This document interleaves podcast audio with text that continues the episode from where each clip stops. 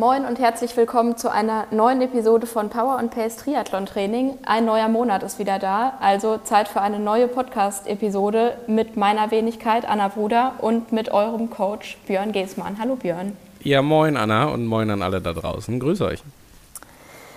Wir wollen heute einen Rückblick und Ausblick gleichermaßen wagen und beschäftigen uns mit dem Thema Saison- und Jahresanalyse. Das Jahr neigt sich dem Ende entgegen. Die Saison ist es sowieso schon längst und eigentlich sind wir schon in der neuen Saisonvorbereitung. Aber es ist auf jeden Fall noch nicht zu spät, um einmal auf die vergangenen Monate zurückzublicken. Wie siehst du das?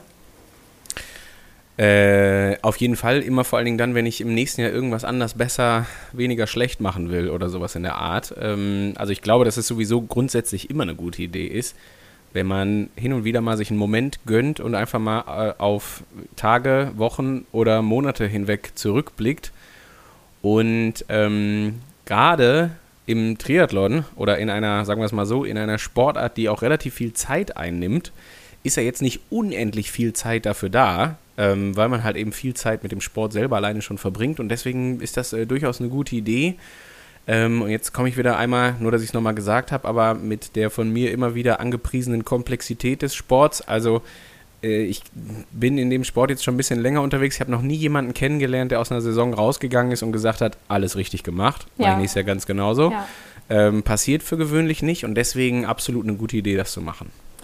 Dann lass uns doch vielleicht einmal mit dem richtigen Zeitpunkt für so eine Analyse einsteigen. Also mir geht es zumindest immer so, es lässt sich ja nicht vermeiden, eigentlich das ganze Jahr hindurch irgendwas zu analysieren, sei es jetzt eine Trainingswoche oder einen Wettkampf oder vielleicht auch eine einzelne Einheit.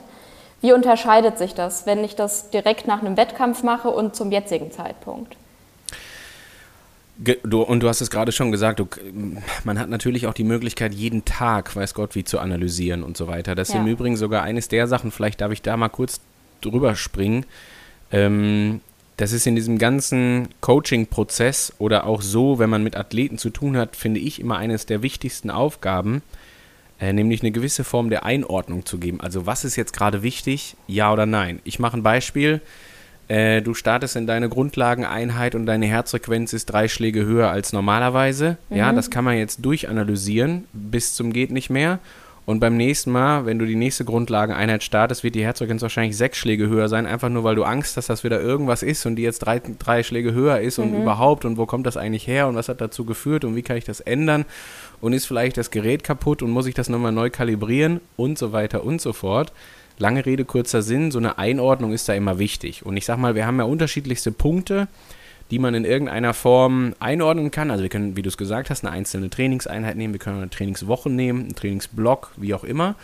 Ähm, der Wettkampf selber, der impliziert ja schon so ein Stückchen, dass wir uns meistens auch um die Vorbereitung kümmern. Ne? Also ja. im Wettkampf habe ich ja schon oft genug den Gedanken, scheiße, hätte ich damals mal dies und das und jenes besser irgendwie gemacht ja. in der Vorbereitung. Ähm, deswegen impliziert das schon, dass das auch über einen längeren Zeitraum geht. Ich finde, wenn man das jetzt macht, zum jetzigen Zeitpunkt, dann wird es ja noch ein bisschen grundsätzlicher oder ganzheitlicher oder äh, wie soll ich sagen, weiter rausgezoomt, streng genommen auch, weil da kannst du dir vielleicht sogar Gedanken machen über die Art des Wettkampfs, die du gemacht hast, ob du das nochmal haben möchtest. Ja. Dann kannst du dir Gedanken machen über den Zeitpunkt des Trainingslagers, ob du das nochmal dahin legen wollen würdest. Oder, oder, oder. Und ähm, gleichzeitig finde ich den Zeitpunkt jetzt ganz gut, weil der auch so ein bisschen die Möglichkeit bietet, ja, wirklich mal grundsätzlich über diese Sache drüber zu gucken. Also beim Rennen fällt dir ein, äh, ich hätte besser mal, was weiß ich, im Zweifelsfall die Aufnahme der Kohlenhydrate im Training noch mehr geübt, als ich es eh schon gemacht ja. habe. Oder ich würde noch mal länger, längere Einheiten äh, irgendwie oder Einheiten länger auf dem Rad sitzen wollen, weil ich wissen will, was nach vier Stunden passiert. Oder, oder, oder, all sowas. Aber das sind ja schon Sachen, die immer sehr konkret mit dem Sport an sich zu tun haben und jetzt nicht unbedingt mit auch all den Dingen, die so neben dem Sport passieren und so weiter und so fort. Ich glaube, da ist dann jetzt zum Beispiel ein richtiger Zeitpunkt für. Und dann geht es ja auch so ein bisschen, kommen wir gleich zu, um Faktoren von außen, die so diesen, diesen, diesen Analyseprozess in irgendeiner Form beeinflussen. Also manchmal habe ich ja einfach Deadlines, mit denen ich zu kämpfen habe, äh, die auch darüber entscheiden, wann ich jetzt was gerade mache. Also wann buche ich mein Trainingslager, immer dann bestenfalls, wenn noch ein Platz in dem Trainingslager, welches ich machen möchte, zur Verfügung ist zum Beispiel. Ja. Und dafür muss ich das natürlich rechtzeitig analysiert haben, um zu wissen, welches Trainingslager will ich dann eigentlich machen, um dann auf den Zug aufzuspringen zum Beispiel. Und ich genau. muss äh, mir einen Wettkampf ausgesucht haben, den ich mache als Hauptwettkampf. Das werden die meisten zum jetzigen Zeitpunkt wahrscheinlich getan haben, mehr oder weniger konkret. Genau. Absolut. Und davon hängt ja dann auch vieles ab. Genau, und ich sag mal, das ist ja auch schon bei, also ich kenne jetzt nicht die ganzen Anmeldezahlen, aber ich war, also ich glaube, der Ironman Hamburg ist schon ausverkauft für die neue Saison, wenn ich richtig bin zum ja. Beispiel. Das war der erste, der mir einfällt, wo ich das mal irgendwann öffentlich gesehen habe und der ist gefühlt auch schon seit vier bis sechs Wochen ausverkauft. Also, ne, da wäre schon, das wäre schon eine Sache gewesen, die man in jedem Falle hätte, hätte bewerten müssen. Ähm, gut, jetzt ist das natürlich nicht die einzige Langdistanz, an der ich teilnehmen kann, aber ähm, ja, sehr gute Idee. Ja, Okay, also wir sind auf keinen Fall zu spät, um eine Saison zu analysieren und um vor allem Erkenntnisse zu gewinnen und die dann umzusetzen. Da kommen wir später nochmal dazu.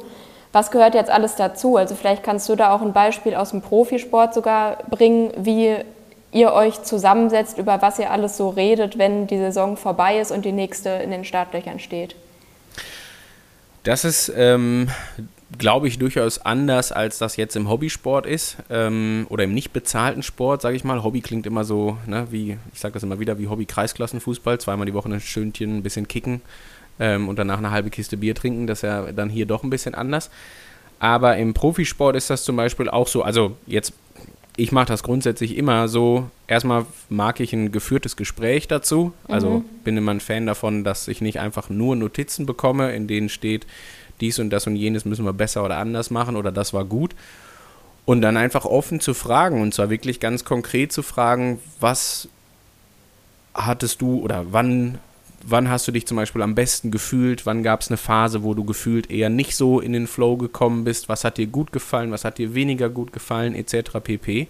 Und dann lobe ich mir offene Gespräche und ich sag mal, da ähm, so ein, da so eine Saison natürlich auch extrem lang ist, hat man ja alles einmal durchlebt. Also da wird's ja, da fallen einem sofort Phasen ein, wo man sagen kann, hey, damals im Januar, da war ich, äh, keine Ahnung, eine Runde langlaufen und danach habe ich mich nicht sonderlich gut gefühlt, zum Beispiel, mhm. weil ich hatte Schmerzen mit den Haxen weil ich irgendwie in den Skischuhen und so weiter und so fort nicht zurechtgekommen bin. Ist jetzt ein ganz abseitiges Beispiel, aber ist ein, also offen gesprochen ein wahrhaftiger Bestandteil von einem Feedback, äh, welches ich dann, oder ja, von einem Feedbackgespräch, welches ich geführt habe vor den, in den letzten Wochen.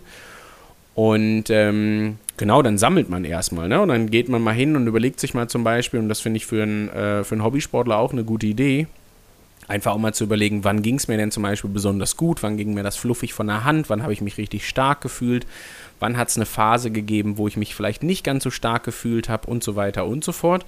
Wie bin ich ins Training reingekommen? Und genau, dann fallen einem ja ganz, ganz viele Punkte ein, die man ähm, da gegebenenfalls im nächsten Jahr, also die man auch dann ergründen kann und dann fürs nächste Jahr auch besser machen kann. So, also Langlaufen zum Beispiel ist jetzt gestrichen, machen wir nicht nochmal, mhm. weil es dann doch irgendwie, also war eine nette Abwechslung hat auch gut in den Kalender gepasst, wo man viel Zeit hatte. Jetzt hat man aber im nächsten Jahr nicht so viel Zeit, weil die Anzahl der Wettkämpfe deutlich größer ist und deswegen geht man dann hin und überlässt da nichts mehr dem Zufall und macht nicht mehr so, also zumindest nicht mehr in der Art, so Nettigkeiten wie ich probiere mal einfach eine alternative Sportart, weil habe ich Spaß dran und kann ich mal eine Woche machen.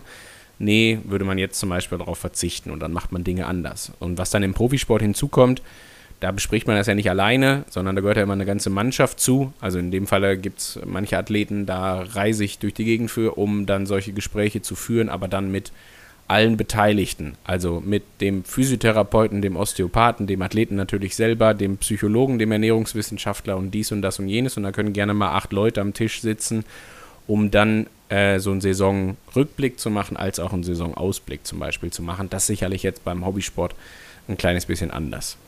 Ja, also da soll sich jetzt auch niemand äh, entmutigt fühlen, weil er kein achtköpfiges Team um sich herum hat. Aber zwölf wären wichtig, immer zwölf ja, genau, Leute immer, mindestens. Immer zwölf Leute mindestens oder auch 13 oder 14. Aber nee, ganz so abseitig ist es ja nicht, weil es gehört immer auch noch irgendwie ein Umfeld dazu, familiär, Freunde, wie auch immer. Super. Oder Punkt. man kann so ein Gespräch, alles, was du gerade angesprochen hast, das kann man ja auch durchaus in gewisser Weise mit sich selbst führen. Absolut. Und ich sag mal, also du hast gerade was ganz, ganz Wichtiges angesprochen und das wäre eines der ersten Dinge, die ich empfehlen würde, zu analysieren. Ähm, die, der Zuhörer, die Zuhörerin sieht es nicht, aber ich habe hier gerade Anführungsstriche gesetzt, weil ich sage mal, das Gespräch im Familienrat, das ist dann nicht mehr eine Analyse in der Hinsicht, das klingt so plastisch, sondern das ist dann einfach ein Gespräch darüber, ob das so, wie das geklappt hat, gut geklappt hat, was man da besser machen kann, was man anders machen kann, ob die Balance da stimmt aus irgendwie zum Beispiel äh, Familie, Arbeit, dann dem Sport und so weiter. Und ähm, also für mich ich meine, jeder, der hier schon länger zuhört, der erinnert sich an so Folgen, die wir auch gemacht haben zum Trainingsbuddy zum mhm. Beispiel.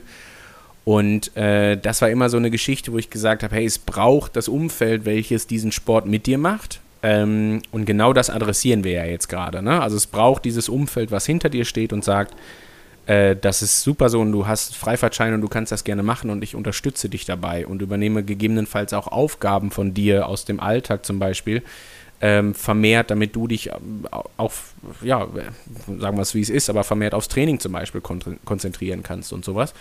Und zugegeben würde ich das Gespräch als allererstes führen, weil das zum einen, ne, es hat zwei Extreme, zum einen am schönsten ist, wenn das funktioniert. Vielleicht kann man sowas auch gemeinsam erleben, aber mindestens mit der Unterstützung des Partners, der Partnerin oder den Kindern, der Familie, dem, den Eltern, was auch immer, wer da alles äh, für den Einzelnen dran beteiligt ist extrem in die andere Richtung ist halt, da scheitert es auch am ehesten dran. Ne? Mhm. Also wenn man das nicht übereins bringt ähm, und da jede, jeden, ja, jeden Tag ist jetzt vielleicht übertrieben, aber jede Woche, jeden Monat vor irgendeinem Konfliktpotenzial steht, ähm, dann scheitert man da eher dran als an einem nicht kalibrierten Powermeter oder der Wahl des Rollentrainers fürs nächste Wintertraining ja. oder wie auch immer. Ne? Das sind Kleinigkeiten im Vergleich dann zu dem Umfeld, welches man hat und da würde ich als allererstes drauf eingehen und und äh, ja, wie du es gesagt hast, ne, das offene Gespräch dazu führen und ähm, auch durchaus fragen in dem Falle, ob sich alle passend davon abgeholt fühlen. Ne? Also war das fein, dass wir alle zusammen, ich mache es jetzt mal extrem, aber äh, unseren Oster, ne, Oster ist es nicht, unseren Herbsturlaub äh, dafür aufgewendet haben oder vielleicht sogar dann den Jahresurlaub, die Herbstferien, um nach Hawaii zu fliegen. Ist das in Ordnung oder war das vielleicht doch ein bisschen viel und machen wir das nächstes Jahr dann in irgendeiner Form vielleicht anders oder so? Ne? Also ganz, ganz viele Fragen, die man sich da stellen kann vom wöchentlichen Training, von sicherlich dem vermehrten Training am Wochenende. Das heißt dann immer automatisch auch ein Stück weit weniger gemeinsame Zeit, möglicherweise, ja. bis hin zur Reiserei. Ob es jetzt ein Trainingslager ist oder ein Wettkampf oder was auch immer, macht man das gemeinsam, äh, ist man da getrennt, etc. pp.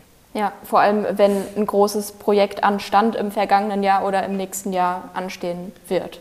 Ja, und sollte das ähm, abgeklärt sein. Ich sag mal so, äh, so eine Langdistanz zu machen oder auch eine Mitteldistanz, die mit ein bisschen Reiserei einhergeht und einer gewissen Ambition, das ist immer ein großes Projekt. Ne? Also ja. Also das ist ja immer so, wenn man sich am Ende des Tages nur überlegt, wie viele Trainingsstunden das in der Woche sind.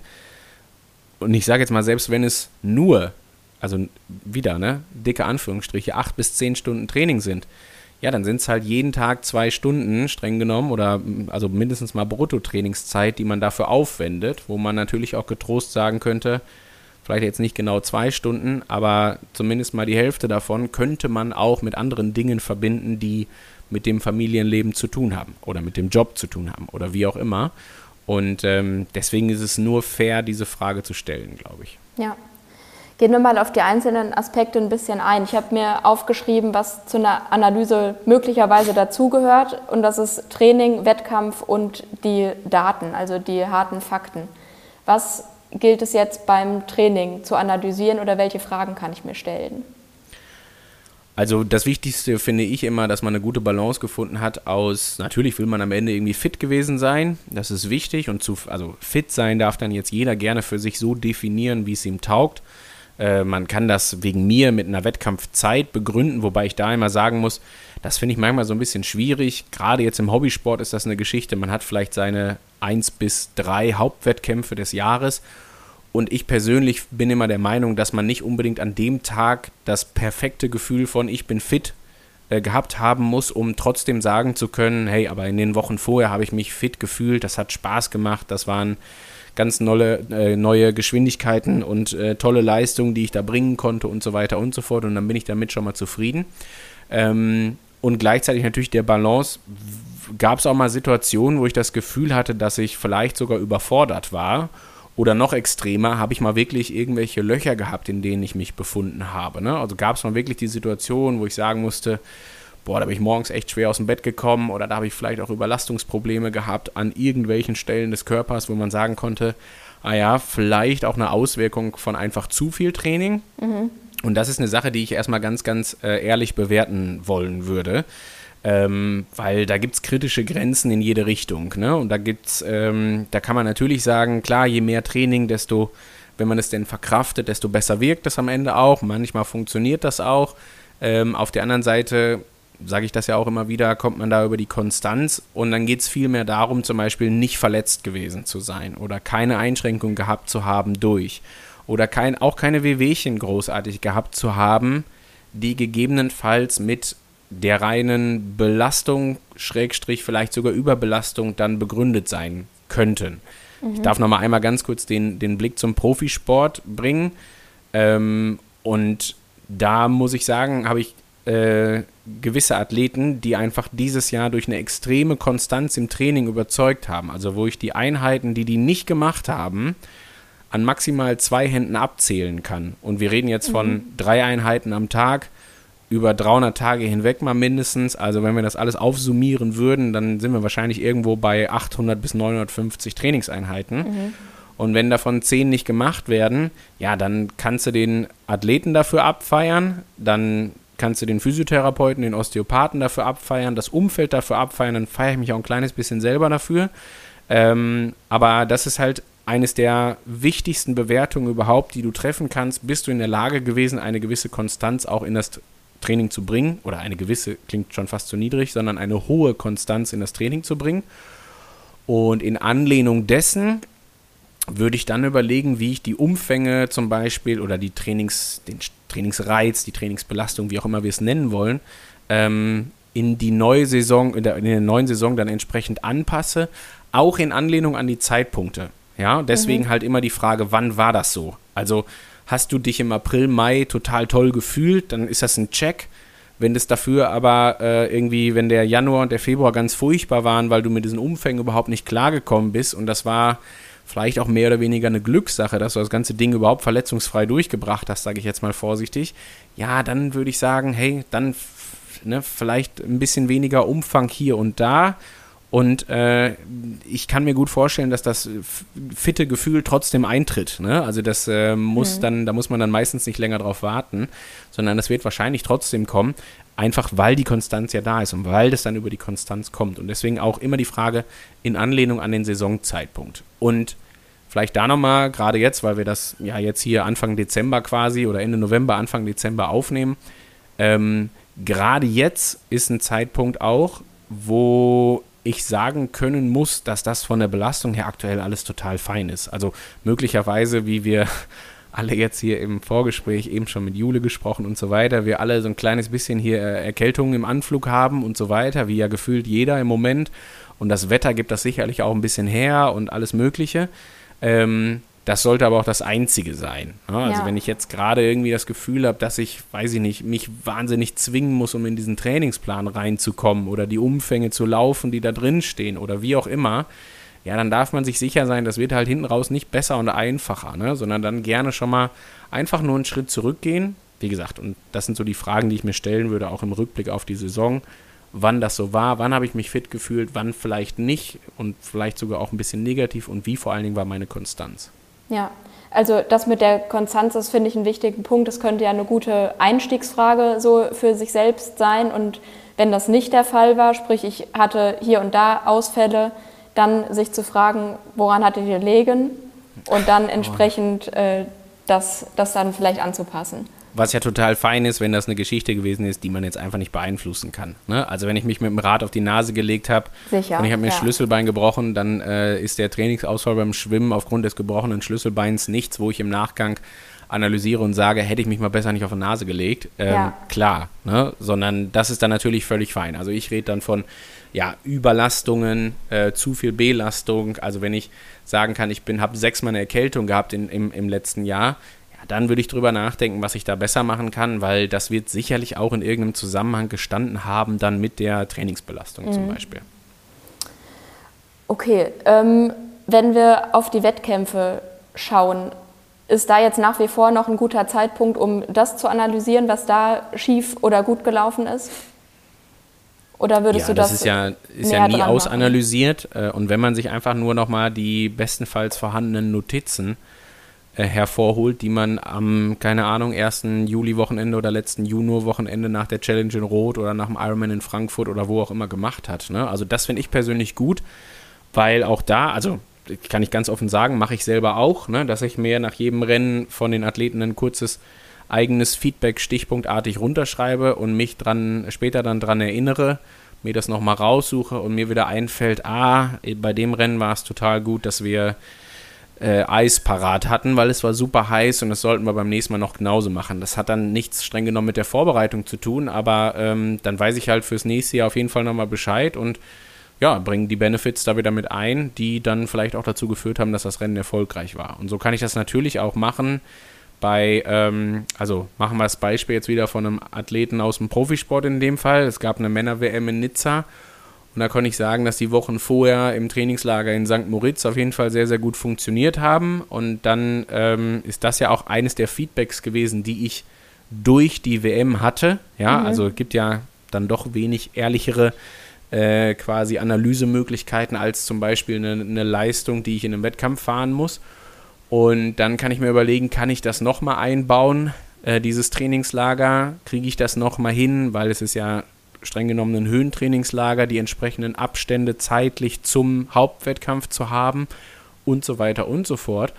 Und ähm, ja, dann glaube ich, macht das immer Sinn, quasi sich die Wettkampfanalyse nochmal anzugucken, beziehungsweise auch nochmal mit ein bisschen Weitblick nochmal über das Rennen zu gucken und zu überlegen, was kann ich da anders machen? Zum Beispiel ja auch vielleicht vom Zeitpunkt, weil das ehrlich gesagt wäre so für, für mich ähm, gerade im, im, im Hobbysport eines der wichtigsten Entscheidungen, ähm, auch wiederum im Hinblick aufs Training. Also machen wir ein Beispiel, wenn ich mir vornehme, den Ironman Südafrika zu machen, dann ist der zwar in 2024 relativ spät, ich glaube am puh, 21., 22. April erst. Normalerweise war der immer entweder das Wochenende Ende März oder Anfang April. Jetzt mhm. ist der, glaube ich, um drei Wochen ganz grob nach hinten verschoben. Dann ist der sehr früh im Jahr und da kann ich mir natürlich schon äh, selber ergründen, warum ich da wahrscheinlich kaum ein Trainingswochenende so richtig, richtig draußen bei sehr gutem Wetter gemacht habe, ne? weil es ist ja. Ende April. Da werde ich äh, in, im, im deutschsprachigen Raum noch nicht unbedingt die Situation gehabt haben, dass ich da richtig ordentlich Trainingsvolumen nach draußen verlagern konnte. Wohingegen, wenn ich, äh, machen wir ein anderes Extrembeispiel, den Ironman in äh, Barcelona mache, der für gewöhnlich immer Anfang Oktober ist, ja, toi, toi, toi, dass ich da auf jeden Fall irgendwie drei, vier Sommermonate alleine schon habe, die ich dann äh, an Training mitnehmen könnte. Also deswegen ja. finde ich da die Wettkampfanalyse kann ja vielleicht dann auch sein, äh, hat eigentlich alles ganz gut geklappt, aber war vorher auch schon ein bisschen hakelig, was so das Wetter angeht. Und dann ist ja vielleicht einfach schon der, äh, der, der, der, der, die Wahl des Zeitpunkts des Wettkampfs in 2024 schon interessant. Ja. Welchen Stellenwert hat denn der Wettkampf? Wenn ich mir jetzt die Situation vorstelle, Vorbereitung lief alles Ast rein, ich hatte nichts zu beanstanden, war alles tipptopp geil. Wettkampf lief trotzdem nicht so. Warum auch immer. Wie sehr darf mich das dann runterziehen? Auch ich weiß nicht, ob das, also natürlich, das darf runterziehen, das ist total fein. Es darf auch sehr runterziehen, weil man hat ja eine Menge dafür eingebracht. Ähm, und ich finde, die Seite hat da immer zwei Medaillen. Also wir dürfen das emotional ruhig sacken lassen und auch uns, ja, wie schon gesagt, uns runterziehen lassen.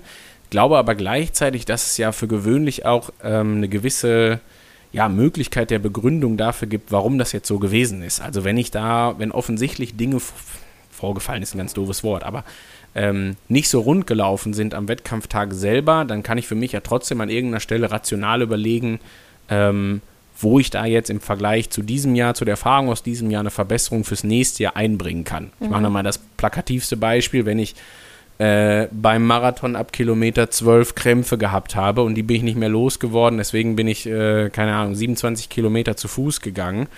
Ähm, stellt sich die Frage, woran liegt das? So, mhm. und Jetzt gibt es ja für den Krampf als solchen unterschiedlichste Möglichkeiten der Beantwortung, aber das Gute ist ja, es gibt unterschiedlichste Möglichkeiten der Beantwortung. Also ich kann ja. vielleicht analysieren, ob ich das Radfahren zu hart angegangen bin, wie meine Kohlenhydratversorgung beim Radfahren alleine schon war, ob ich gegebenenfalls irgendeinen Mikronährstoff zu viel gegessen habe, habe ich vielleicht zu viel Koffein zugeführt, dies, das und jenes. Also es ist ja eine riesen Kaskade an, an, an Möglichkeiten, die dann gegebenenfalls bei Kilometer 12 zu Krämpfen geführt haben, die ich da auch nicht wieder wegbekommen habe. Und ähm, das kann man ja in jedem Fall analysieren und dann ist das ganz fein. Und ich glaube, wenn man am Ende zumindest hingehen kann und sagen kann, hey, ich habe hier so zwei, drei Punkte, an denen kann es gelegen haben und die würde ich beim nächsten Mal besser machen, dann ist das schon super. Ähm, ich glaube, die perfekte Analyse gibt es bei sowas nie. Also man mhm. wird nie hingehen, außer man hat jetzt irgendwie, weiß ich nicht, am Ende, äh, keine Ahnung, einen, einen, uralten Reifen draufgezogen, der dann beim Radfahren platt gegangen ist, weil der uralt war. Äh, dann weiß man beim nächsten Mal, okay, es wäre garantiert perfekt gelaufen, wenn ich einen vernünftigen Reifen drauf gemacht ja. hätte. Das ist noch relativ simpel. Ähm, aber ich sag mal, sobald es ja in irgendeiner Form körperbezogen ist, zum Beispiel, da wird man jetzt nie rausgehen und sagen, das war auf jeden Fall der einzige Grund, warum das jetzt nicht so funktioniert hat, wie ich das gedacht habe, sondern es geht ja immer so ein bisschen über Ausschluss. Ne? Also dies hat nicht geklappt quasi, das hat dann dazu geführt, deswegen mache ich beim nächsten Mal dies, das und jenes ähm, besser oder versuche es zumindest. Und dann, ja. glaube ich, kann das gut funktionieren. Ändert nichts an der Tatsache, dass man trotzdem sagen darf, war total traurig und, und macht mich heute noch traurig, wenn ich darauf zurückblicke. Dann ist ja. das ist immer noch völlig in Ordnung.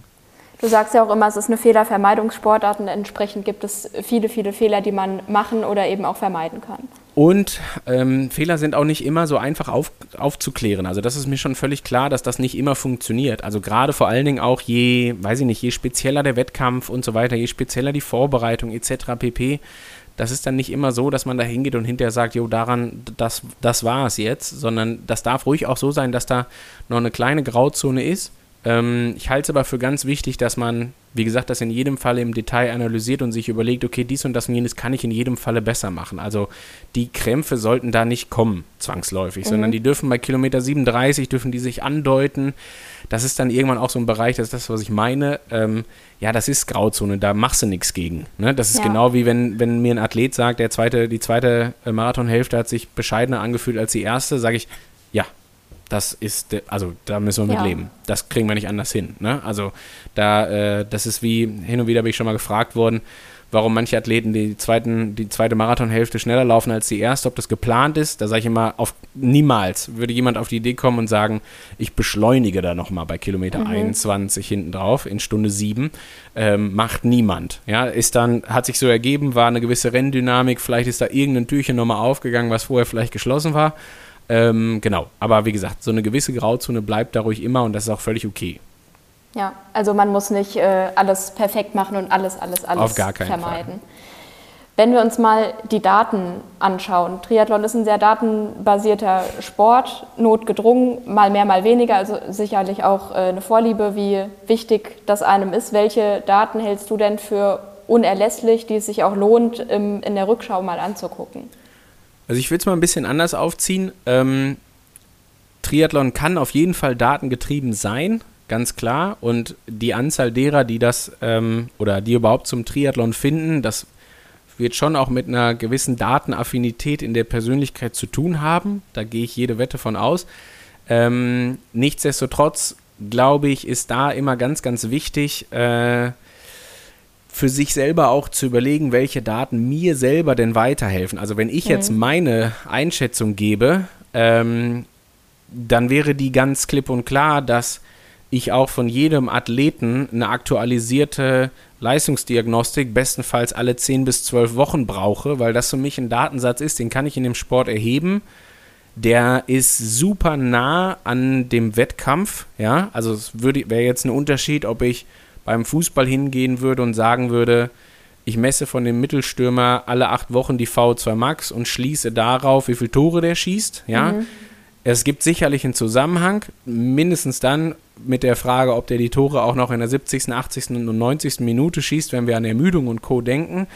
Aber da müssen wir auch ganz ehrlich sein, die Beziehung ist schon etwas weiter hergeholt. Wohingegen im Triathlon ich in der Situation bin, dass ich sagen kann, all sowas wie absolute Leistungsfähigkeit, Fettstoffwechsel, dies, das und jenes, das ist halt etwas, was am Wettkampftag halt einfach ja den Unterschied macht, sage ich jetzt mal. Ja. Und ähm, deswegen würde ich persönlich sagen, ja, also ne, in jedem Fall mache ich mir das zunutze, dass ich diesen Sport komplett auseinandernehmen kann, äh, auch datentechnisch.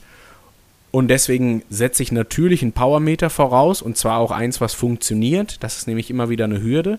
Ähm, und natürlich setze ich voraus, dass der Athlet immer irgendwie ein Herzfrequenzmesser dabei hat. Also vielleicht nicht beim Schwimmen, aber mindestens beim Radfahren und beim Laufen. Und natürlich setze ich auch voraus, dass der gegebenenfalls, weiß ich nicht, mit dem Leomo-System läuft und ich Beschleunigungssensoren messen kann beim mhm. Laufen mhm. und gucken kann, wie sich die Schrittlänge beim langen Lauf äh, ab Minute, äh, ab Stunde 15 oder sowas in der Art verändert, um einen Eindruck zu haben, wie jetzt hier die Ermüdung einsetzt. Aber das ist ja nur meine ganz persönliche äh, Einschätzung des Ganzen. Und dann äh, sprechen wir vor allen Dingen auch vom Profisport, wo man auch sagen kann, ja, da ist jetzt auch jemand da, der guckt sich das für dich mindestens wöchentlich an und ordnet das auch ein, ja. ohne dass du als Athlet da jetzt irgendwie äh, ein neuer äh, Data Analyst sein musst, der irgendwie bei der IAK eine Fortbildung gemacht hat oder sowas in der Art. Das ist nicht nötig. So, deswegen glaube ich persönlich, wenn die ähm, Frage für den einzelnen Athleten ist, grundsätzlich erstmal, äh, welche Daten habe ich denn überhaupt im Rückblick genutzt? Ja. Mhm. Und dann gibt es ja vielleicht auch Daten, wo ich sagen würde, hey, wenn ich mir dies und das und jenes gegebenenfalls zunutze machen würde, Komma, dann. Und jetzt mal ein plakatives Beispiel. Und das ist ja so ein Stück weit sowas wie die Einstiegsdroge. Ne? Also ich will jetzt nicht sagen, dass das Powermeter für jeden verpflichtend ist, aber was man gegebenenfalls gerade jetzt im Winter feststellt, und das passiert ja jetzt einfach häufiger, weil die ganzen Smart Trainer natürlich viel populärer geworden sind, als sie es noch vor 10 oder 15 Jahren waren. Oder da gab es sie teilweise auch noch nicht, muss man fairerweise sagen. Ähm, und Einstiegsdroge, bitte die Anführungsstriche sehen, ähm, natürlich auch deswegen, weil das so gegebenenfalls das erste Mal die Situation ist, dass ich überhaupt nach Leistung trainiere dass ich jetzt irgendwie ein Zwift-Rennen oder eine, eine, eine Zwift-Strecke fahre und feststelle, okay, da wird mir eine Leistung angezeigt. Was bedeutet das überhaupt? Wie geht es mhm. mir eigentlich, wenn ich die Leistung über fünf Minuten fahre? Was passiert, wenn ich da 10% oben drauf packe? Äh, warum wechselt die so viel hin und her? Warum geht die immer hoch und runter? Und so weiter und so fort. Und das sind natürlich alles so Dinge, wo man dann sagen kann, hey, das ist schön, dass, so, dass es das gibt. Äh, das kann bei der Trainingsqualität helfen. Und ich sage ganz bewusst kann, weil Entschuldigung, es erfordert natürlich immer, dass man sich so ein bisschen mit der Thematik auch auseinandersetzt. Wenn man jetzt sagt, ey, das ist schon eine Zahl zu viel, ich will alles hier nur nach der Herzfrequenz steuern, weil das gibt mir ein super Gefühl, das bestätigt ganz häufig auch mein Körpergefühl und so weiter und so fort. Da sage ich ganz klar, das ist total in Ordnung. Also ist niemand verpflichtet dazu, einen Powermeter zu benutzen. Ähm, wenn ich jetzt aber eine Auswahl treffen müsste, äh, welches datenauswerfende Gerät, sage ich jetzt einfach mhm. mal, am ehesten Sinn machen würde. Und ich setze jetzt den Herzfrequenzmesser vielleicht mal voraus, weil das etwas ist, was, ja, das kannte man vielleicht auch schon vor dem Triathlon. Das hat man schon mal irgendwann bei irgendeinem Discounter zur äh, Weihnachtsaktion gekauft, weil man einfach wissen wollte, wie funktioniert das jetzt hier. Ja. Ähm, dann wäre das Powermeter oder sagen wir mal das Training nach Leistung, wenn wir jetzt den Smart Trainer dabei zählen, ne, der ja nicht zwangsläufig einen Powermeter voraussetzt, sondern ja ein eigens integriertes hat, dann würde ich das am ehesten nehmen, weil man halt einfach sagen muss, da ist die Qualität im Training schon zumeist gesteigert, wenn ich es denn richtig umsetze. Rückblick und Ausblick wäre dann ganz klar, wenn ich jetzt schon einen Schritt weiter bin und sage, hey, ich habe jetzt ein Jahr lang mit dem Powermeter trainiert, dann würde ich ganz klar analysieren, wie ich denn das Training umgesetzt habe, weil das ist dann wieder das manchmal vorherrschende Manko, dass äh, die Sportler so ein Gerät am Rad haben, aber nicht unbedingt wissen, was sie damit anfangen sollen. Und ich sag mal vorsichtig, das Gerät kann mehr als nur irgendwie die akute Leistung anzuzeigen, sondern das Gerät kann vielleicht auch ähm, mir letztendlich einen Eindruck liefern, zum Beispiel, äh, wie viel Zeit ich denn im Training vielleicht auch damit verschwende, sage ich jetzt einfach mal so, äh, jenseits des Grundlagenbereichs vielleicht irgendwie auch zu niedrig intensiv zu fahren. Mhm. Oder vielleicht Zeit damit verbringe, Intensitäten zu hochintensiv zu fahren und deswegen vielleicht auch am eigenen Trainingsziel vorbeischlitter und sowas. Als das merke ich tatsächlich sehr oft, wenn ich äh, draußen unterwegs bin, wenn ich dann wieder zu Hause bin und mir so die Durchschnittsleistung angucke wie viel Leertretzeit dann letztlich dabei ist durch Ampeln und einfach durch die Gegebenheiten im Straßenverkehr. Ja, aber das ist also, ähm, ich sag mal, das ist eines der ersten Dinge, die ich mache, die ich mir auch anschaue, wenn ich, äh, auch wenn ich neue Athleten aufnehme oder sowas, dann möchte ich das gerne wissen, weil es gibt sogar einen Podcast, der irgendwann mal nach den Junk Miles benannt wurde, quasi, äh, also nach den Kilometern, die eben nicht da sind, wo sie sein sollen. Und ähm, dann hängt es noch ein kleines bisschen ab vom Territorium, wo derjenige sich befindet, weil ich sag mal, man muss schon fairerweise sagen, dass wenn du dich jetzt wirklich in bergigen Gefilden äh, aufhältst, dann ist es normal, dass du gewisse Phasen hast, wo man einfach sagen muss, ja, wenn du jetzt da diesen 6% äh, Berg runterfährst und das Gefälle hast, ja, dann erwarte ich nicht von dir, dass du so doll die Bremse ziehst, dass du da noch irgendwie Leistung aufs Pedal ja. bringst, aber ich darf vorwegnehmen, für jeden, der im Bergischen Land unterwegs ist, in der Eifel, äh, oder ich meine, das waren die letzten, das war mein letzter Wohnort, wo ich noch was mit Bergen zu tun habe oder hatte. Ähm, aber da gibt es eine Menge Situationen, in denen man schon aktiv darüber entscheiden kann, ob das, was jetzt hier kommt, eine Junkmile wird oder ob ich das entsprechend sinnvoll antizipiere und sage, ja, bei der Senke ziehe ich jetzt vielleicht die Bremse. In Zeiten von Scheibenbremsen auch immer einfacher machbar und so weiter und kann trotzdem weiterfahren. Zumindest vielleicht, wenn ich irgendwie, weiß ich nicht, das Intervall zu Ende fahren möchte, welches ja. jetzt gerade hier im Schwellenbereich passiert, zum Beispiel, um es sauber zu Ende zu bringen. Gleichzeitig aber natürlich auch andersrum. Ja, es gibt genauso die Situation, dass man sagen kann, hey, manchmal wird es halt auch einfach zu hochintensiv. Und da muss man zum Beispiel sagen, ähm, nehmen wir mal das Schwellenintervall, weil ich es gerade angesprochen habe, ähm, dass wenn ich da jetzt, wir werden das ja alle hier nächste Woche machen mit dem FDP-Test und so weiter und so fort. Und wenn ich dann jetzt diesen FDP-Test gemacht habe und da kommt ein Schwellenwert bei raus und ich fahre da, ich sage jetzt einfach viermal sechs Minuten in dem Bereich und äh, es ist aber vielleicht so, dass meine Herzfrequenz da völlig außer Kontrolle gerät, ich feststelle, okay, hier passt irgendwas so gar nicht, ne? ich habe das vielleicht falsch bestimmt, das Powermeter ist schief oder wie auch immer, egal ähm, da muss man halt auch sagen, dass so eine Abweichung von, ich sag mal im Bereich von 10, 15 Prozent, die hat dann nichts mehr mit der eigentlichen Trainingsidee zu tun. Ne? Mhm. Ne? Das ist dann zwar immer noch ein intensives Intervall, also ist jetzt nicht dramatisch oder so. Und wenn das mal einmal vorkommt oder vielleicht zweimal oder dreimal, ist das auch nicht das Problem. Aber ich sag mal, wir sprechen nicht umsonst von Trainingsbelastung und der Balance aus Training und Regeneration etc. pp ähm, das hat dann schon einen ganz anderen, äh, ja, es birgt auch ein anderes Risiko, wenn ich dann irgendwie Intensitäten dauerhaft zu intensiv zum Beispiel fahre. So, und das sind alles Punkte, die kann ich mit dem Powermeter problemlos rausfinden. Beste Kombination, sage ich immer wieder, ist das Powermeter und der Herzfrequenzmesser. Also ist auch besser als das Powermeter einzeln. Dieser Herzfrequenzmesser, der packt schon nochmal einen richtig ordentlichen Mehrwert auf das Powermeter obendrauf.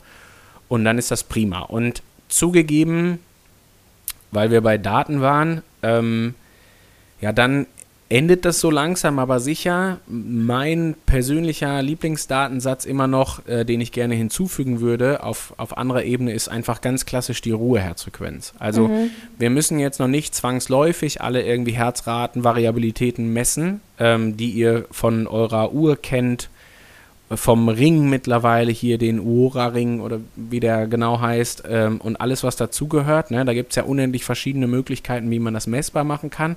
Ich persönlich finde die, diesen Parameter gut und sinnvoll, ähm, denke aber gleichzeitig auch, dann beginnt auch schon wieder dieses Thema, dass man halt auch eine verbesserte Einordnung dazu braucht. Also Parameter, bei denen schon in jedem wissenschaftlichen Paper steht, dass die individuelle Interpretation immer total wichtig ist. Ja, die schrecken mich manchmal zugegeben auch ein bisschen ab, mhm. weil ich das manchmal ein bisschen weird finde, äh, weil das ist nun mal eine Zahl, die da rauskommt. Ähm, also das sollte ja auch schon eine Einordnung möglich machen. Ähm, deswegen manchmal ein Fan einfach von der Ruheherzfrequenz. Also morgens hinlegen, vorm Aufstehen, einmal ganz kurz irgendwie Finger ans Handgelenk und mal einmal messen äh, und irgendwie den Sekundenzeiger nebenher laufen haben und ja, im Zweifelsfall vielleicht auch aufschreiben oder einfach merken oder so. Und klar ist, jede Veränderung auch der Ruheherzfrequenz in, in signifikanter Form hat immer eine Auswirkung oder hat immer eine, eine Auswirkung ist falsch, sondern hat immer ein, einen, ein, eine Begründung zugrunde liegen, die dazu führt, dass jetzt mein Körper ganz offensichtlich zum Beispiel mehr arbeiten muss, weswegen meine Ruheherzfrequenz gegebenenfalls um sechs bis acht Schläge erhöht ist. Das kann irgendwas sein, wo ich vielleicht sage, jo, ich habe auch gestern fünf Stunden trainiert, na, passt. Ja. Dann hat er viel mit Regeneration zu tun gehabt.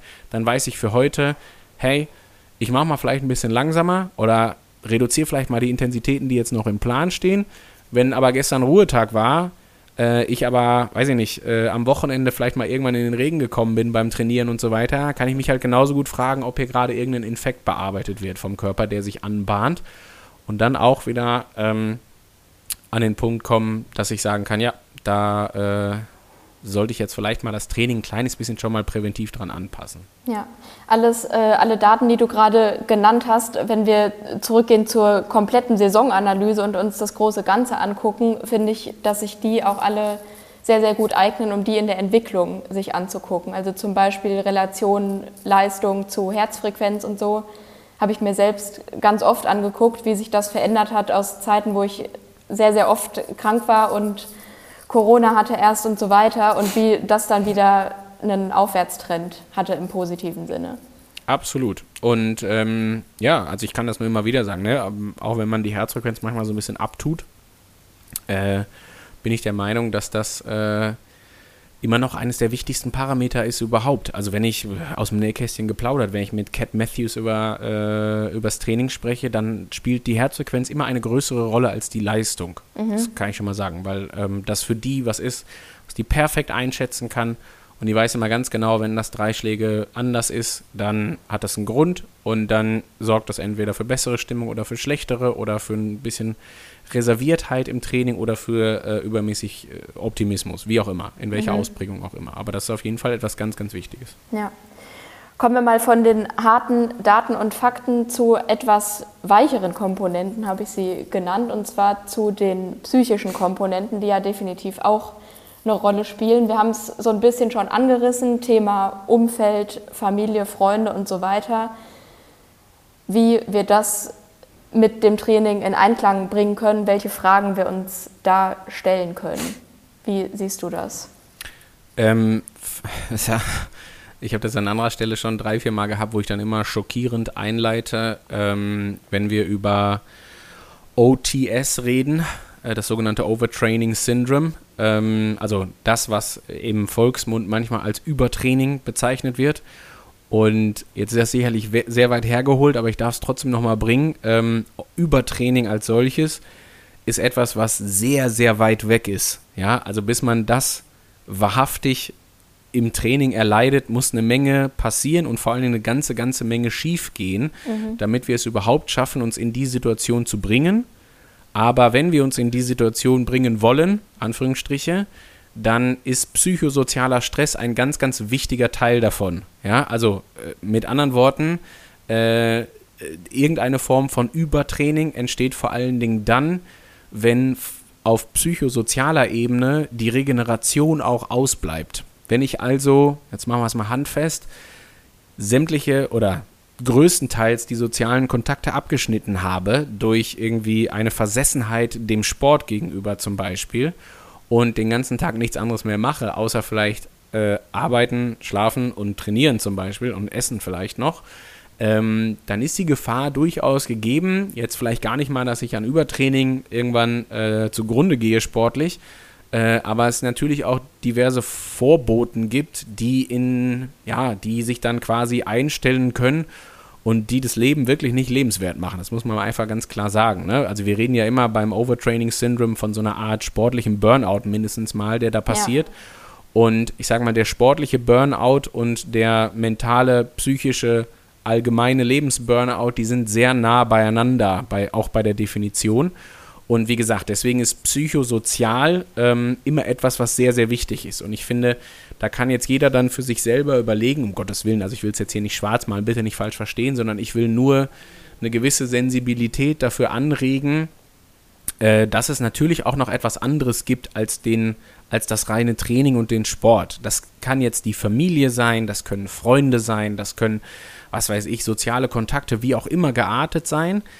Es kann vor allen Dingen natürlich auch genau andersrum sein, dass einem der Sport diese sozialen Kontakte gibt. Ja, es kann ja, ja auch sein, dass ich durch den Triathlon zum Beispiel im Training eine Schwimmgruppe gefunden habe, wo ich hinterher sagen konnte, hey cool, ich bin hier reingerutscht, die trainieren immer dienstags abends und irgendwann haben wir angefangen, nach dem Training auch noch, äh, weiß ich nicht, ein Glas Rhabarberschorle irgendwo zu trinken und uns auszutauschen. Oder wir sind am ja. Wochenende dann nicht nur zusammen schwimmen gegangen, sondern auch noch zusammen Rad gefahren und es haben sich Freundschaften ergeben. Ganz toll super wichtig, äh, total klasse.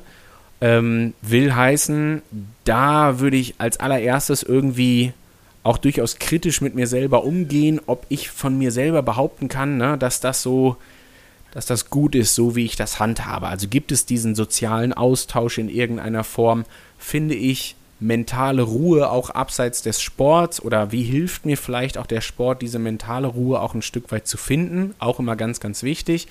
Ähm, nimmt der Sport auch die Rolle ein, dass er den Stress eher löst oder sorgt er immer einfach nur für mehr Stress und mehr Stress? Ja, also ich muss hier und da, äh, was weiß ich, morgens um 6.30 Uhr im Schwimmbad sein, damit ich ja um 7.45 Uhr rechtzeitig auf der Arbeit bin und dann muss ich aber auch ganz schnell Feierabend machen, weil ich muss ja noch auf die Rolle und also gerade wenn das muss irgendwie auch als Wort an sich ähm, eine relativ große Häufigkeit im Trainingsalltag findet, immer meistens ein schlechtes Zeichen. Ja? Das wollte ich gerade sagen, so Aussagen kennt man ja von Bekannten oder so, wenn es heißt, was machst du heute noch so? Und dann ja, ich muss noch, äh, ich muss noch XYZ, ich muss noch das und das auf dem Rad fahren oder Genau, so. und ich sag mal so, wenn das hin und wieder mal vorkommt, weil es gibt natürlich auch da Priorisierungen, wo man jetzt sagt, ähm, ja, manchmal darf man sich ja auch durchaus da mal ein kleines bisschen rausnehmen, wenn man jetzt sportlich, also ich mache mal ein Beispiel, in der Rennwoche selber, da bin ich jetzt vielleicht dienstags abends nicht mehr beim Schwimmtraining, Komma, weil ich schon anreise ja, oder ja, wie auch immer. Und absolut. dann bräuchte ich es auch nicht rechtfertigen und vielleicht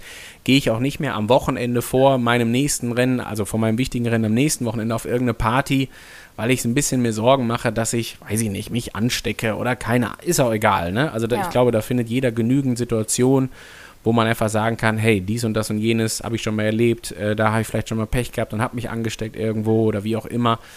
Und ähm, genau das, wie gesagt, finde ich ganz wichtig in zweierlei Hinsicht. Ne? Es kann ähm, in negativer Form auf jeden Fall einfach auch viel mehr Stress sein, wohingegen man natürlich auch sagen darf, der Sport selber soll natürlich größtenteils auch dazu beitragen, dass er diesen Stress in irgendeiner Form mindert. Ne? Und dass ich abends getrost ins Bett gehen kann und sagen kann, hey, das war ein toller Tag, ich habe heute dies geschafft und jenes und das habe ich gemacht und so weiter. Aber ich habe auch, ähm, also in irgendeiner Form soziale Kontakte geknüpft.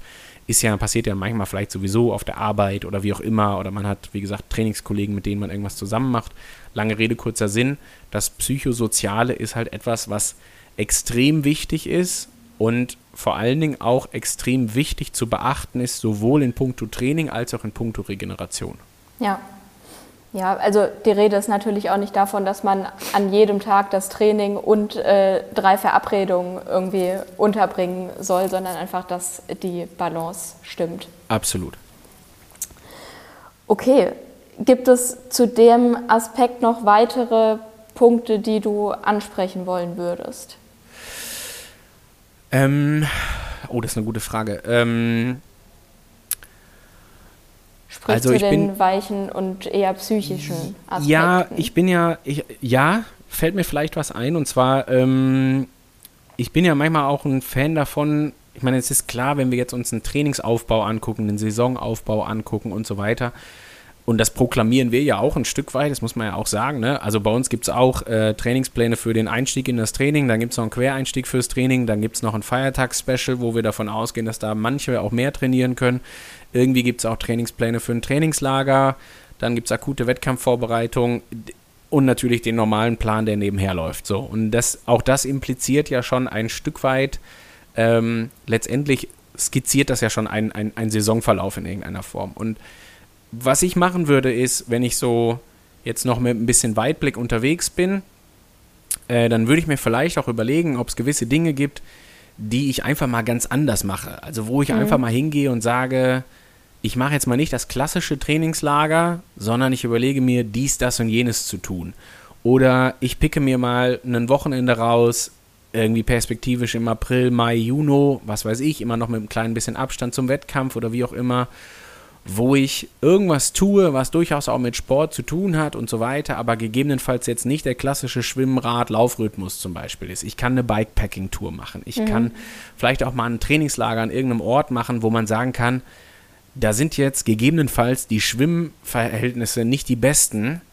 Ich kann das aber trotzdem mal machen, weil es ist mal was anderes, zum Beispiel in irgendeiner Form. Ja, ich kann auch mal irgendwo hinfahren, wo ich jetzt nicht unbedingt einen 50 Meter Pool habe, ähm, und, und, und allerbeste Schwimmbedingungen und trotzdem sagen kann, hey geil, da setze ich einen Schwerpunkt aufs Radfahren, äh, weil das da besonders gut funktioniert, ja, und das kann ich da mal machen. Und meine persönliche Einschätzung ist, wenn ich so das ganze Feedback der Power and Pacer höre, wenn wir so bei QA-Specials sind und dies und das und jenes, dann passiert das sehr häufig, ähm, dass die Power and Pacer da eh schon auf die Idee kommen, sowas zu machen. Und das würde ich einfach gerne nur nochmal bekräftigen. Also Beispiel auch, Wettkämpfe gibt es nicht nur Triathlon-Wettkämpfe, sondern ich höre immer wieder von Leuten, die sagen, hey, und dann mache ich, äh, weiß ich nicht, Anfang Juli starte ich in Rot und vier Wochen später fahre ich einen Ötztaler Radmarathon oder fahre irgendeinen Radmarathon, was auch immer jetzt gerade da alles so stattfindet und so weiter.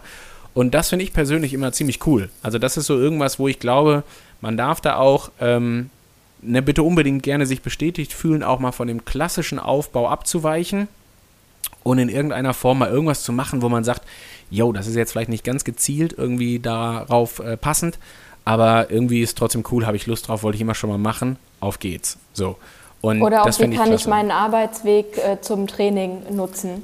Solche Sachen. Also irgendwas. Nicht immer man, natürlich, aber genau. kann mal das auch dann halt die Grundeinheit sein oder so. Und genau, und das darf ja dann auch so sein, dass man vielleicht mal sagt, hey, da fahre ich mal eine Stunde eher los, ähm, weil ich will da morgens ein bisschen länger was machen und dies und das und jenes. Das ist also nicht klassisch der Arbeitsweg durch die Stadt, sondern einmal kurz raus, uh, hinten rum und dann wieder rein und überhaupt und dann hat das auch wunderbar geklappt und dann kann ich das vielleicht auch machen. Zum Beispiel. Das wäre auch eine das wäre auch eine total gute Sache. Also solche Dinge, wie gesagt, gerne bestätigt fühlen. Ähm, genau, wäre ich, äh, also denke ich immer wieder auch, ich, und ich mag ganz viele klassische Trainingslocations. So ist egal, ob das Fuerteventura oder Mallorca und so weiter und so fort ist. Alles ganz fantastisch. Aber ähm, ich denke manchmal auch, ach so, in die Toskana will ich auch gern mal wieder. Ähm, ja. Hatte ich letzte Woche noch äh, ist aber weiterhin keine klassische Triathlon-Ecke, ne? muss man halt einfach so sagen. Ist auch okay so. Ist auch immer eine Frage des Wetters und dies und das und jenes. Ähm, aber da war ich früher häufig mit, mit, mit Profi-Radfahrern äh, und so weiter. Und klar, die äh, sind wettertechnisch da etwas einfacher aufgestellt. Die müssen nur einmal am Tag trainieren. Äh, das ist meistens ein bisschen leichter. Aber ähm, genau, sowas, sowas finde ich cool. Und dann vielleicht noch eine Sache, wenn ich die nur anbringen darf. Ähm, weil ich auch eben das Thema Leistungsdiagnostik angesprochen habe, vielleicht nochmal so alles, was an, ja, ich sag mal, größeren Dienstleistungen um das Training drumherum passiert. Und mit größeren Dienstleistungen meine ich jetzt nicht gegebenenfalls der Physiotherapeut, zu dem ich in aller Regelmäßigkeit, weiß ich nicht, vielleicht einmal im Monat gehe oder sowas. Also, oder ich sag's mal anders, wenn das nicht schon Standard ist, was ich total nachvollziehen kann, dann vielleicht auch überlegen, ob man den Physiotherapeuten nicht in aller Regelmäßigkeit einstreut. Jetzt ist ein guter Moment, um bei dem auch Termine zu machen und ja. zu sagen, hey, ich kann mir das vielleicht einrichten und auch vielleicht leisten, das gehört ja auch immer dazu, ne, dass ich das so einmal im Monat präventiv mache und deswegen gehe ich jeden vierten Dienstag im Monat äh, irgendwie zum Physiotherapeuten, dann gerne jetzt hingehen und Termine machen zum Beispiel. Ähm, bei größeren Dienstleistungen, wenn das sowas ist wie eine Leistungsdiagnostik oder ein Bikefitting oder sowas in der Art, dann immer bitte bedenken die Vorlaufzeiten der Termine. Das ist mir persönlich immer ganz wichtig, weil ich kenne das aus eigener Erfahrung und ich weiß, was wir bei High Size manchmal für Vorlaufzeiten haben. Und wenn man dann erst im März, April anruft, vielleicht sogar mit einem akuten Problem und wir dann sagen müssen, du, nee, den nächsten Platz, den gibt es erst echt in sechs Wochen, weil wir sind hier ausgebucht, lange im Voraus, ja, dann ist das meistens zu spät und das mhm. ist dann mhm. schade. Ne? Also vor allen Dingen, wenn wirklich irgendeine Hürde da ist oder irgendein Belastungsproblem auftritt oder sowas in der Art, welches man mit einem Bikefitting locker hätte beheben und vorbeugen können, dann finde ich das manchmal ein bisschen ärgerlich, ehrlich gesagt. Ähm, deswegen auch da rechtzeitig in den Kalender gucken, überlegen, äh, wann man das gerne machen wollen würde und wann das Sinn macht. Ähm, genau, und dann vielleicht schon mal um einen um rechtzeitigen Termin kümmern. Ja, da sind wir eigentlich schon fast abschließend bei den Erkenntnissen, die wir so gewinnen können, womit wir auch wieder dabei sind, konnte ich die Konstanz im Training aufrechterhalten und so weiter. Wenn nein, warum? Und zum Beispiel so Sachen, ja, weil ich hatte wiederkehrende Wehwehchen an der und der Körperstelle, da wäre dann zum Beispiel die Physiotherapie eben eine mögliche Lösung dafür. Absolut. Also vielleicht hätte ich das gerade nicht so beiläufig sagen sollen, sondern das noch mehr zum Schwerpunkt machen sollen, aber glaube, wir besprechen das ja hier auch oft genug oder ich empfehle das auch oft genug und so weiter. Ähm, das wäre immer meine Dienstleistungswahl Nummer eins. Ne? Also, ja. äh, ich sag's mal anders: ein Bikefitting ist toll, also ist wirklich wichtig und ich würde da noch eher, das sage ich ja auch immer wieder, hingehen und sagen, das ist auf jeden Fall viel essentieller als eine Leistungsdiagnostik. Man kommt auch ohne Leistungsdiagnostik klar. Man kann auch ohne Bikefitting klarkommen, aber die Wahrscheinlichkeit, dass das einen sehr großen Mehrwert mit sich bringt, die ist ziemlich groß. Ja. ja? Bei einem Physiotherapeuten, den würde ich nochmal davor setzen. Also da würde ich wirklich sagen, hey, so in aller Regelmäßigkeit sich einmal durchchecken lassen, sich vielleicht von dem, bestenfalls hat er einen sportlichen Hintergrund, vielleicht auch noch ein paar spezifische Übungen mit an die Hand geben lassen, wie ich jetzt für Flexibilität sorgen kann, wie ich meine Disbalancen ausgleichen kann und so weiter und so fort. Fände ich persönlich ganz fantastisch und ähm, ja, finde ich, ist ein ganz, ganz wichtiger Punkt im Training. Wohl wissen, klar, dass das immer auch eine Mehrleistung ist, das muss auch bezahlt werden und wie auch immer, keine Frage. Ähm, aber vielleicht findet man ja so einmal im Monat zum Beispiel die Möglichkeit, das zu machen. Ja, und den äh, zeitlichen Mehraufwand, den das bedeutet, dann lieber beim Training Abstriche machen, um dann aber eben die Konstanz aufrechtzuerhalten. Völlig richtig. Wird sich garantiert lohnen. Also ja. die, man wird äh, garantiert, äh, wenn nicht mehr Zeit damit verbringen, nicht trainieren zu können, weil ein Problem aufgetreten ist, welches der Physiotherapeut in zwölf Stunden Arbeit im Jahr hätte beheben können. Ja. Hoffentlich war das äh, nicht zu verwurstelt jetzt gerade, was ich gesagt habe. Ich habe es auf jeden Fall verstanden. Toi, toi, toi. Gut, dann, wenn du keine Ergänzung mehr hast, können wir einen Deckel drauf machen auf das Thema. Finde ich super. Ähm, ich glaube, es sind immer noch relativ viele individuelle Fragestellungen dann dabei. Also ich glaube, jeder, der zuhört, äh, ja, gerade bei so Analyse-Themen auf jeden Fall. Voll. Ähm, da immer noch mal ganz kurz der Verweis auf die ganzen Live-Q&A-Specials, die wir bei Power and Pace so anbieten. Weil ich habe das eben passend gesagt, ne, daher kommt ja auch so die, die, mein, mein gehörtes, gelesenes Feedback, dass die Leute hin und wieder auch schon mal Radmarathons und Langdistanzen miteinander verbinden zum Beispiel.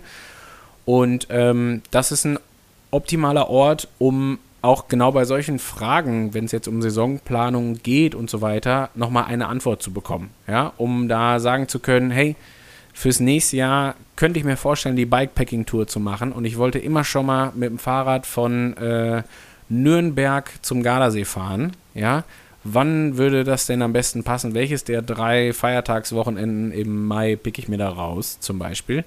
Ähm, dann gibt es immer eine passende Antwort dazu. Ja. Und selbst wenn man selbst keine individuelle Fragestellung hat, äh, lohnt sich das da dabei zu sein. Das habe ich selbst auch schon ein paar Mal gemacht. Und da kommen einfach dann eben von anderen Menschen gute Fragen, die man irgendwie auf sich selbst dann auch in gewisser Form anwenden kann. Total. Super. Björn, vielen Dank für deine Zeit. Danke euch Danke. fürs Zuhören und bis zum nächsten Mal. Macht es gut. Tschüss. Ciao. Das war die letzte Podcast-Episode im November. Ich hoffe, es hat keiner von euch Angst bekommen, dass der Podcast auf einmal aufhört oder, oder, oder. Um Himmels Willen. Wir bleiben natürlich wöchentlich am Start, keine Frage. Aber mit Ende des Novembers wissen wir auch, der Dezember beginnt. Und am 1. Dezember 2023, traditionell wie in jedem Jahr, öffnet die Anmeldung für den Triathlon Ingolstadt. Und dieser Wettkampf ist im nächsten Jahr unsere Power on Pace Trophy mit den verschiedensten Distanzen von Sprintdistanz über olympische Distanz bis hin zur Mitteldistanz findet ihr dort alles, was das Triathletenherz begehrt. Also am 1.12.2023 öffnet die Anmeldung. Selbstverständlich haben wir für ein Startplatzkontingent gesorgt, aber es bleibt dabei, schnell sein lohnt sich, Startplatz sichern und dann wisst ihr jetzt schon ganz sicher, dass wir uns am 9. Juni 2024 in Ingolstadt sehen und sowieso das Wochenende immer wieder im Kreise der Community zusammen verbringen werden. Wir freuen uns wahnsinnig darauf, dass es dann Anfang Juni mit dem Sommerbeginn wieder losgeht und wir einfach das Vergnügen haben, ein Triathlon-Fest gemeinsam feiern zu können. Also Kalender auf, Termin eingetragen, im besten Fall noch eine Erinnerung eingetragen oder jetzt direkt anmelden, wenn ihr es nach dem 1.12. hört. Sichert euren Startplatz und dann sehen wir uns am 9.6. in Ingolstadt. Jetzt ganz viel Spaß beim Training und bis zur nächsten Woche.